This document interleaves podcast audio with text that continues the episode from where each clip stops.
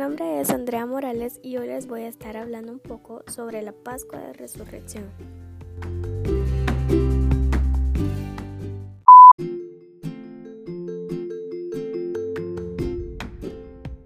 Bueno, entonces vamos a empezar hablando de la Pascua. La Pascua es la festividad cristiana en la que se celebra la resurrección de Jesucristo. Después de que Cristo murió en la cruz, colocaron su cuerpo en un sepulcro Allí permaneció separado de su espíritu hasta su resurrección, cuando su espíritu y su cuerpo volvieron a unirse. Los santos de los últimos días afirman y testifican que Jesucristo resucitó y que vive con un cuerpo glorificado y perfecto de carne y huesos. Pero la Pascua no es una celebración solo de la resurrección de Jesucristo, sino también es la celebración de la resurrección universal. Debido a la expiación de Jesucristo, todas las personas resucitarán, sus cuerpos y espíritus se reunirán para nunca más separarse.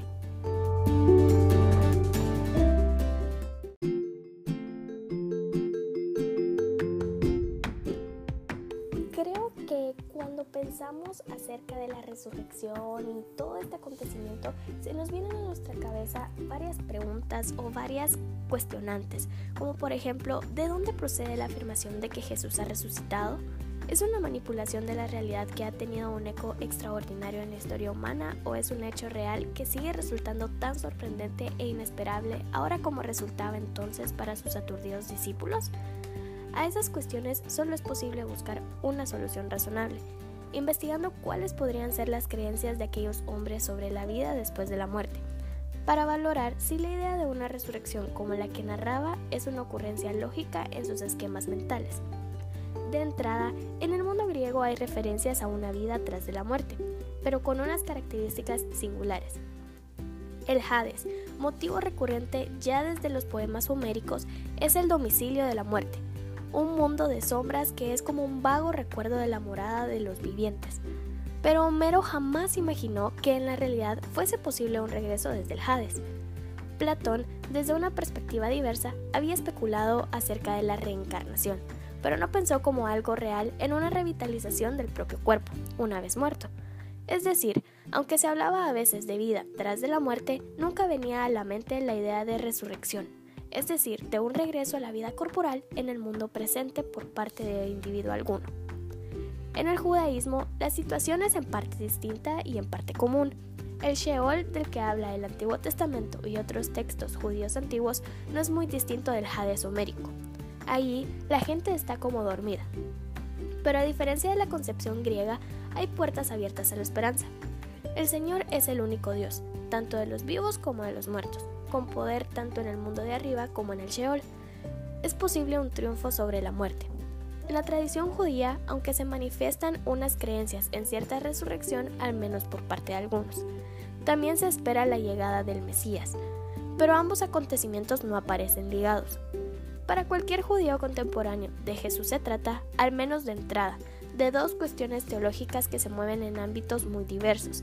Se confía en que el Mesías derrotará a los enemigos del Señor, restablecerá en todo su esplendor y pureza el culto del templo, establecerá el dominio del Señor sobre el mundo, pero nunca se piensa que resucitará después de la muerte.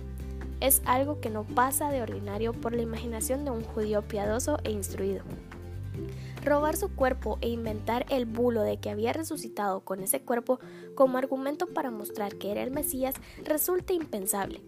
En el día de Pentecostés, según refieren los hechos de los apóstoles, Pedro afirma que Dios lo resucitó rompiendo las ataduras de la muerte, y en consecuencia concluye, sepa con seguridad toda la casa de Israel que Dios ha constituido Señor y Cristo a este Jesús, a quien vosotros crucificaste.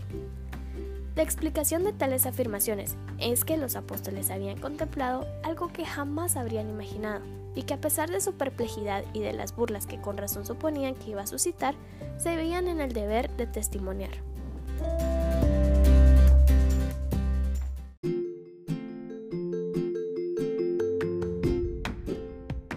¿Cómo podemos celebrar el Domingo de Resurrección o la Pascua de Resurrección o Domingo de Pascua como también es llamado en algunos países? Bueno, en algunos países se realiza la salida procesional de Cristo resucitado, el cual representa el momento en el que Jesús de Nazaret resucita y sale de su sepulcro. También creo que todos hemos visto de que mayormente en Estados Unidos se realizan los huevos de Pascua. Bueno, el intercambio de huevos de Pascua primero de azúcar y desde hace cinco siglos de chocolate está muy extendido en Alemania, Portugal, Rumania, Bulgaria, Eslovaquia, Italia, Francia, España, República Checa, Austria, Suiza, Argentina, Brasil, Estados Unidos, Bolivia, Chile, Uruguay y en ciertas zonas de México. El hecho de asociar el huevo a la fertilidad y por coincidir la Pascua con la primavera en el hemisferio norte, estación fértil por excelencia, hace que se establezca por toda Europa como símbolo de la Pascua. De modo que pronto los pasteleros de época comenzaron a elaborarlos utilizando distintos ingredientes. Primero fue el azúcar, luego el chocolate.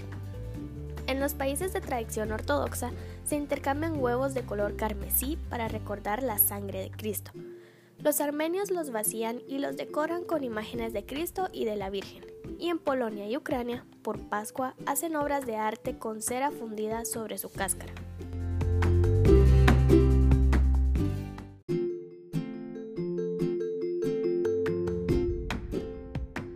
Espero que la explicación sobre el domingo de Pascua te haya servido. Gracias por escucharme.